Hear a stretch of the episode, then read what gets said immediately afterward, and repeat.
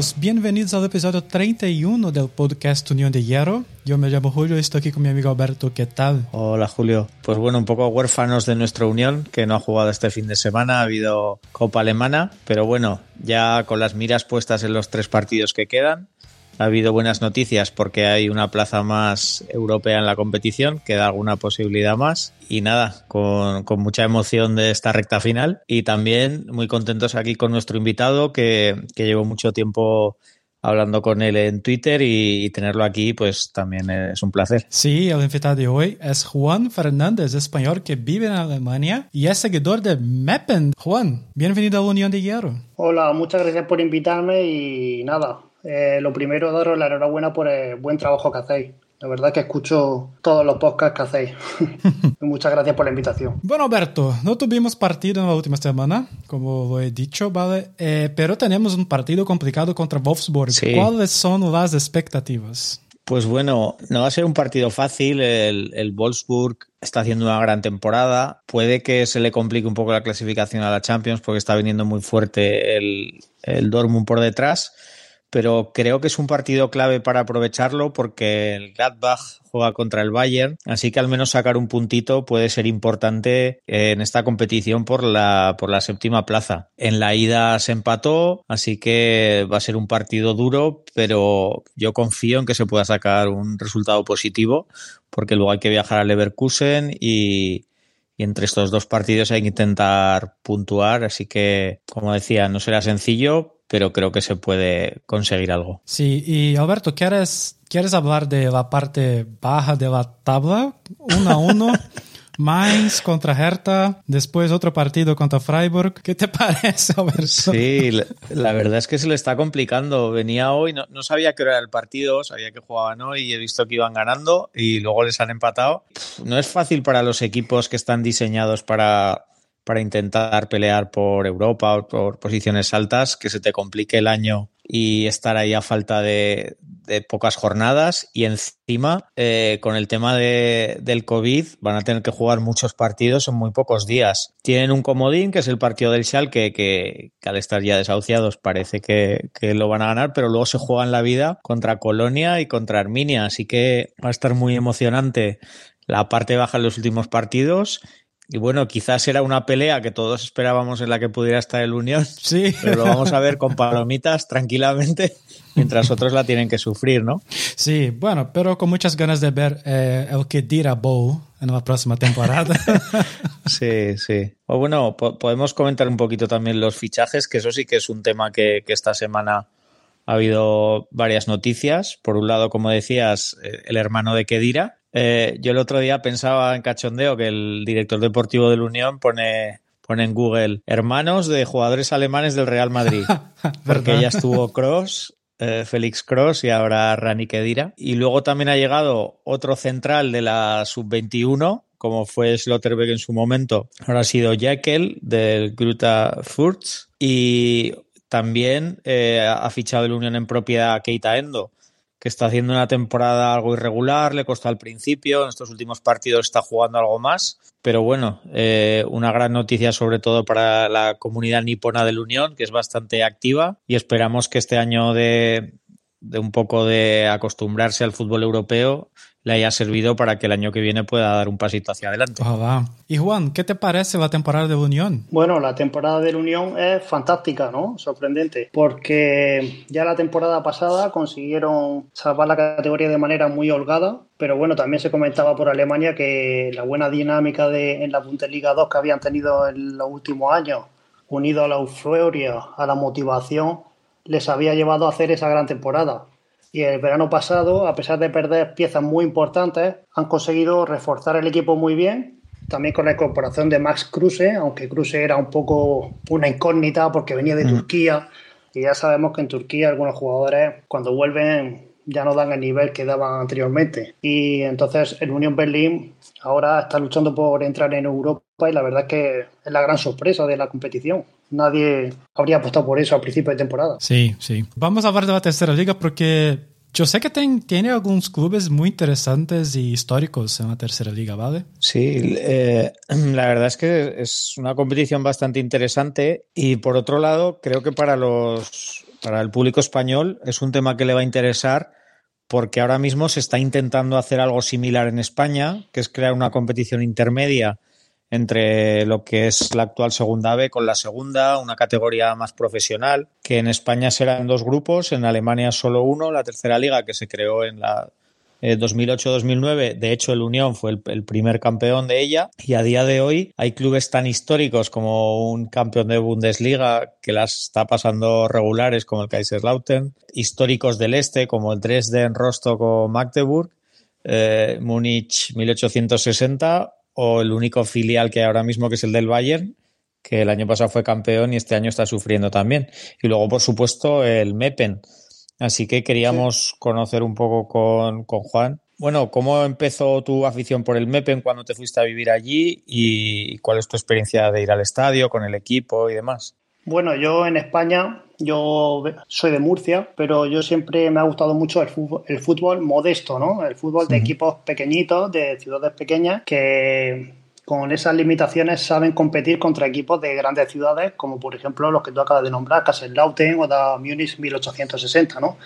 Y bueno, cuando yo vine a Alemania a vivir, a trabajar, dio la casualidad que he caído en una región de, de eso, de pueblos y de ciudades pequeñas, donde el equipo principal de la región, del Emsland, es el SV que Meppen tiene apenas 35.000 habitantes y bueno, pues ya me llamó por ahí un poco la atención. Cuando yo llegué el equipo jugaba en la Regional Liga Norte, quedaban cuartos, quintos, sextos, pero ya en el 2017 creo que fue, ascendieron a la Liga 3, a la Dritte Liga, y ahí fue cuando ya empecé a ir más al estadio. Antes, antes ya iba en la Regional Liga Norte, ya iba, y en la Dritte Liga ya fue cuando empecé a ir más veces. Y ya pues digamos que, claro, en la Regional Liga Norte eh, había una media de espectadores de 2.500, en los partidos importantes 5.000, pero ya cuando vas en la 3D Liga y ves 10.000 personas y ves el fondo norte con los aficionados del Kaiserslautern lleno, animando, eso pues al final te, tiene que enganchar. Y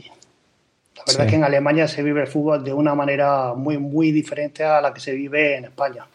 Porque incluso en esa categoría, eh, lo que es, bueno, como decías, las aficiones visitantes también es algo espectacular, ¿no? Es, es otro nivel superior al que se puede vivir aquí en una segunda B o algo así, ¿no? Sí, sí, claro. Date cuenta que en Mepen está al norte y, por ejemplo, Múnich 1860, el Múnich está a 8 horas de aquí.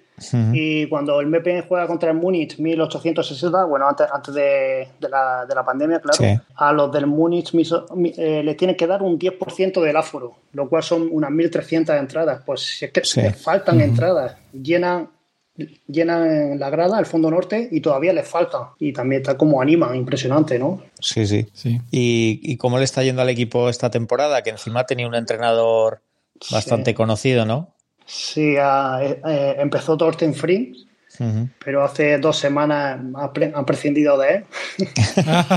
y bueno, lo que pasa con Thorsten Frings es que, eh, digamos que es el sucesor de Christian Neihard, un entrenador que ha estado aquí siete años, un entrenador que ha desarrollado mucho el equipo, porque el equipo estaba en la Regional Liga, incluso estuvo en la OPA Liga, la quinta categoría, y ha desarrollado el equipo muy poco a poco y muy bien trabajado. Y entonces, claro, eh, Christian Neihard abandonó el equipo, le quedaba un año de contrato, pero a pesar de eso se fue a Roto Essen, un proyecto más grande, aunque está en una categoría inferior. Es un proyecto grande, de una ciudad grande, de un club grande. Eh, fue un cambio lógico. Y entonces eh, el director deportivo eligió a Thorsten Frings, un entrenador con mucho nombre, internacional con Alemania 79 veces, ha jugado en el Borussia Dortmund, en Werder Bremen, el Bayern de Múnich, mucho nombre, pero poca experiencia y digamos que no ha sabido transmitir y el equipo ha ganado partidos y en otros hemos perdido y no solo se ha perdido, sino que muchos se han recibido goleadas. No hay más que ver la diferencia de los goles que tenemos menos 21, ¿no? Sí. Y se le ha acusado mucho a Torte Frins que no ha sido capaz de desarrollar el juego del equipo, que el equipo ha ido a bandazos, a coletazos con lo que ha dejado Christian Neijard en su pasado. Y entonces la situación ha llegado a un punto que hace dos semanas han tenido que prescindir de él y se ha contratado a Rico Smith, que es un entrenador ya con mucha experiencia en la Dritte Liga, en la tercera, en la tercera liga. Que de hecho consiguió el ascenso con Aue hace tres o cuatro, Ah, hace unas temporadas. El equipo está en décimo sexto con 37 puntos, cerquita de Kaiserslautern. Sí, está Kaiserslautern en 38, Mepe en 37, después Wedding en 36, 35, Bayern de Múnich 2 y después ya un poco más abajo está Lübeck y Unterhaching. Y está la cosa apretada. ¿Y qué, qué calendario les queda? ¿Tienen partidos contra rivales de abajo? Pues ahora juegan miércoles en Svikau. Uh -huh. tiene 43 puntos y claro, tú puedes pensar, bueno, Svikau ya no se juega mucho, ahí se puede ganar, pero claro, 43 puntos no te da para la salvación. Yo creo que tienes que sumar 44, 45. Entonces Svikau va a ir a ganar uh -huh. para sumar los puntos que le dé la salvación. Sí. Después jugamos sábado, eh, no, perdón, domingo aquí contra Lübeck, rival directo. Uf, sí. Y ese es un partido clave. Después visitamos Saarbrücken, pero Saarbrücken a lo mejor no se juega nada o a lo mejor están peleando todavía por meterse en la TFP sí. vocal o, la, o, Sí. perdón, o en el tercer puesto de playo de ascenso. Y en el último partido se recibe a Duisburg, que yo creo que Duisburg ya estará prácticamente salvado y ese partido sí, Sí. que hay que sumar los tres puntos sí o sí, si, si es que no estamos salvados ya. Espero que sí.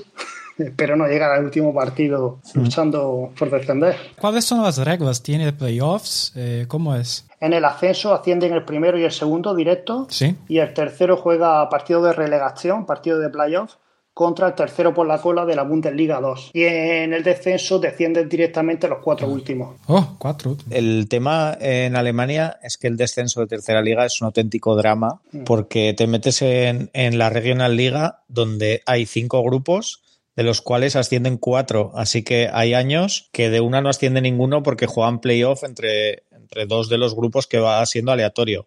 Pero claro, que solo suba uno hace que sea realmente complicado. Así que es pasar de una categoría pues más profesional, por decirlo así, a un pozo del que es realmente complicado salir. Sí, por eso hay que salvar la categoría como sea. Sí.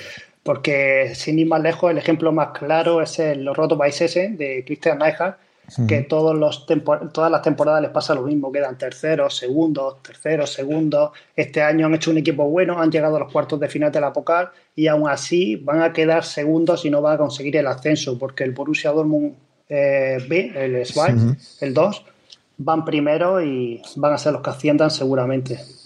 O sea, en esa categoría siguen jugando. ¿Por qué? Sí. La Nordost, por ejemplo, lo cancelaron todo. Sí, en la Nord, en la Nord también. De las cinco funcionan creo que tres y dos están Vale. paradas totalmente.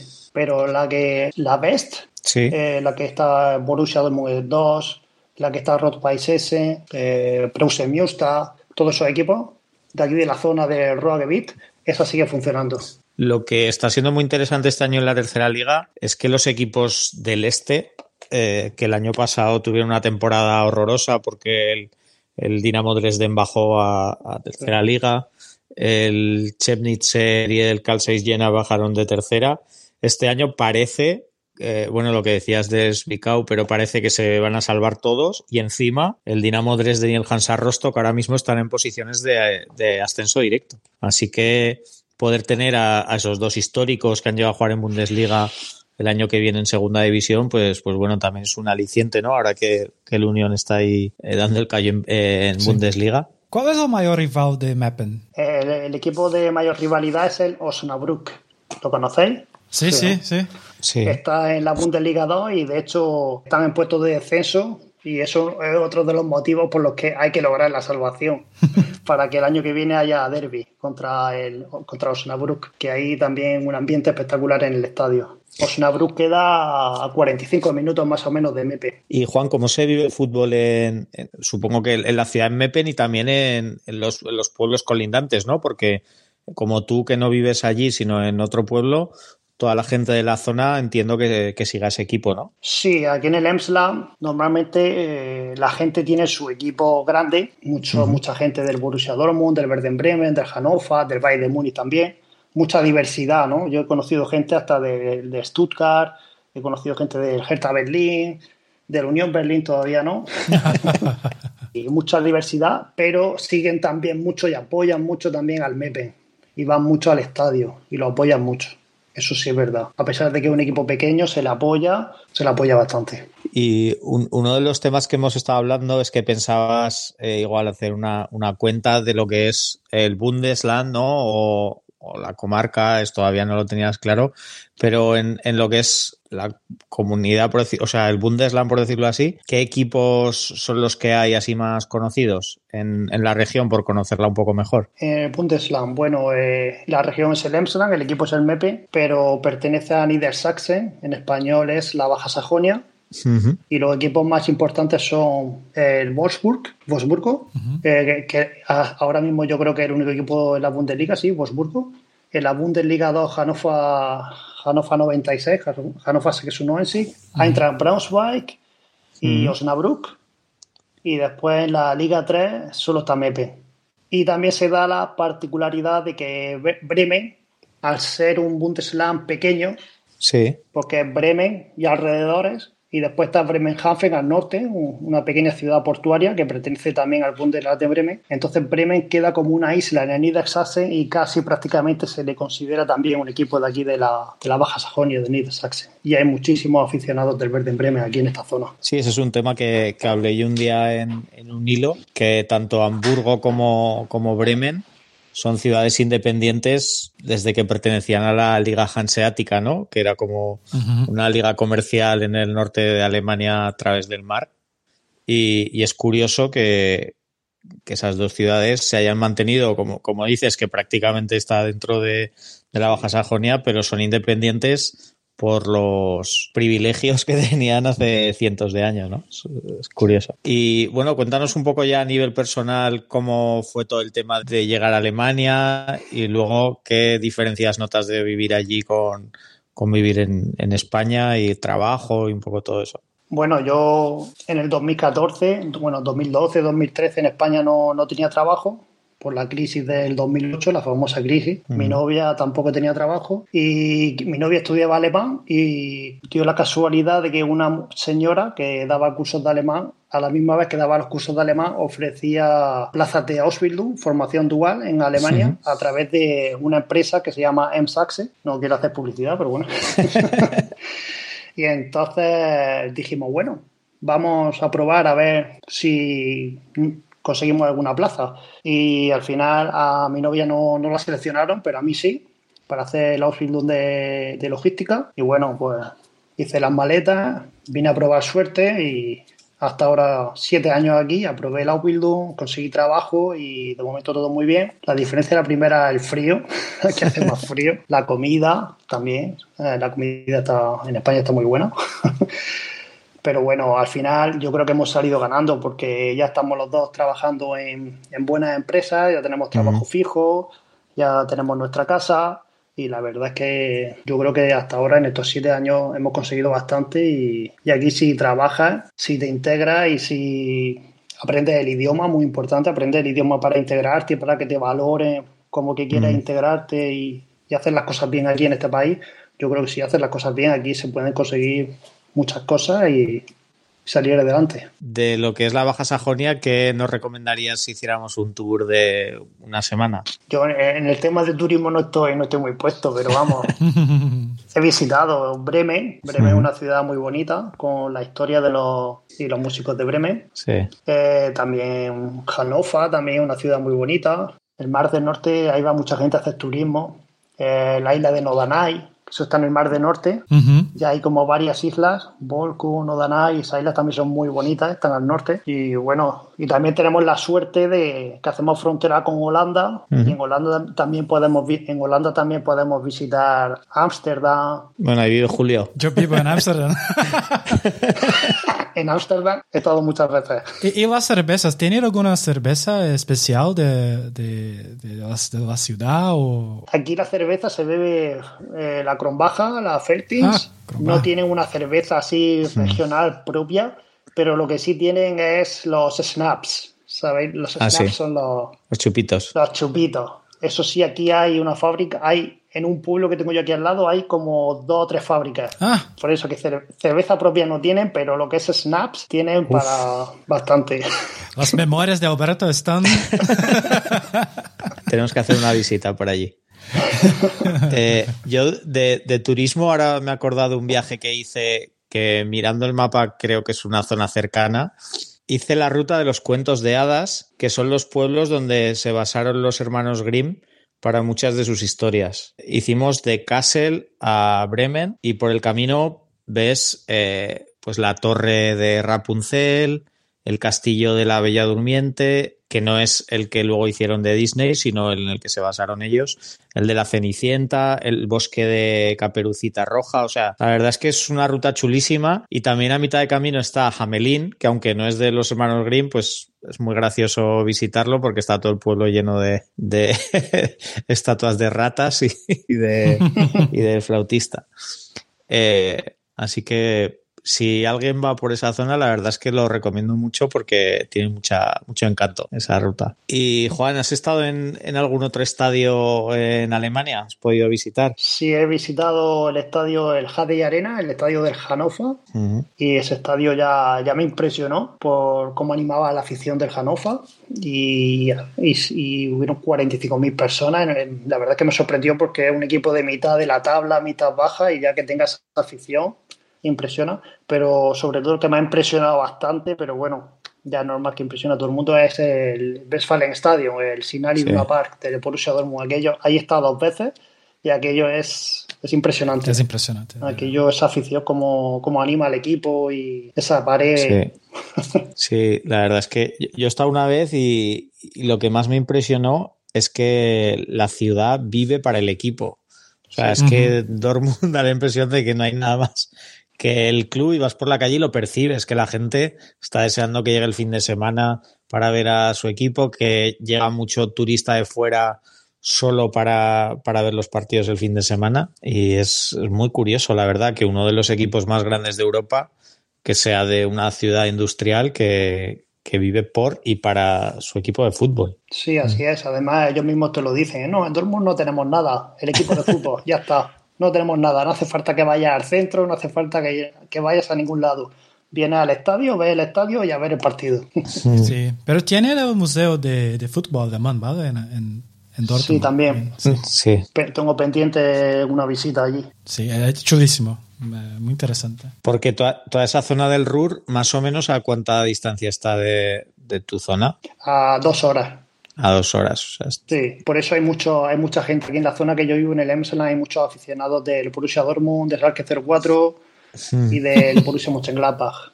De eso hay muchos, muchos aficionados. Puedes ir, ver el partido, como juegan a las tres y media de la tarde los sábados, vas por la mañana temprano y cuando termina el partido te puedes volver. Sí. Leverkusen, ¿no? Sí, Leverkusen también está cerca, pero no hay muchos aficionados del Leverkusen. Interesante. pero sí, también está cerca, un poquito más lejos, dos horas y media a lo mejor poquito más. Sí, es que esa zona es muy interesante porque hay un montón de equipos sí. eh, muy cerca y de hecho ha descendido uno de ellos como el Schalke y hay muchas opciones de que eh, su plaza la sustituya el Bochum, que también es de, de, esa zona. Así que puede que sea el nuevo derby del Ruhr. Dortmund, Bochum. Estoy muy contento porque ojalá en la próxima temporada pues, eh, vamos a ver partidos en los estadios y, y es cerquita de Amsterdam, Bochum. So, entonces... Sí. Y Juan, ¿has, ¿has, tenido la posibilidad de, de, viajar a Berlín o lo tienes todavía ahí pendiente? Sí. Sí, sí, fui hace dos o tres años a Berlín y muy bonita, muy bonita la ciudad, y, pero no pude ver ningún partido. Ese fin de semana no había fútbol, y, pero sí me pude comprar la bufanda del, de Unión Berlín, por supuesto, y también la del otro equipo de la ciudad. ¿Qué otro equipo? El, otro el equipo. tenis Borussia. Tenis Borussia. el tenis Berlín. bueno, Alberto, ¿algo más? No, nada, la verdad es que con ganas de, de, poder viajar a Alemania de nuevo porque es un país que yo personalmente tengo mucho cariño y, y aparte de Berlín, eh, pues siempre poder viajar a otras zonas y, y conocer eh, otras regiones de Alemania, pues, pues a mí me encanta. Sí, muchas ganas de viajar. Pero... Sí, sí, ya a cualquier sitio, a estas alturas ya. sí. Ah, y Juan, muchas gracias. Alberto, muchas gracias. Y al hincha de Unión. Hasta la semana que viene. Chao, chao. Adiós.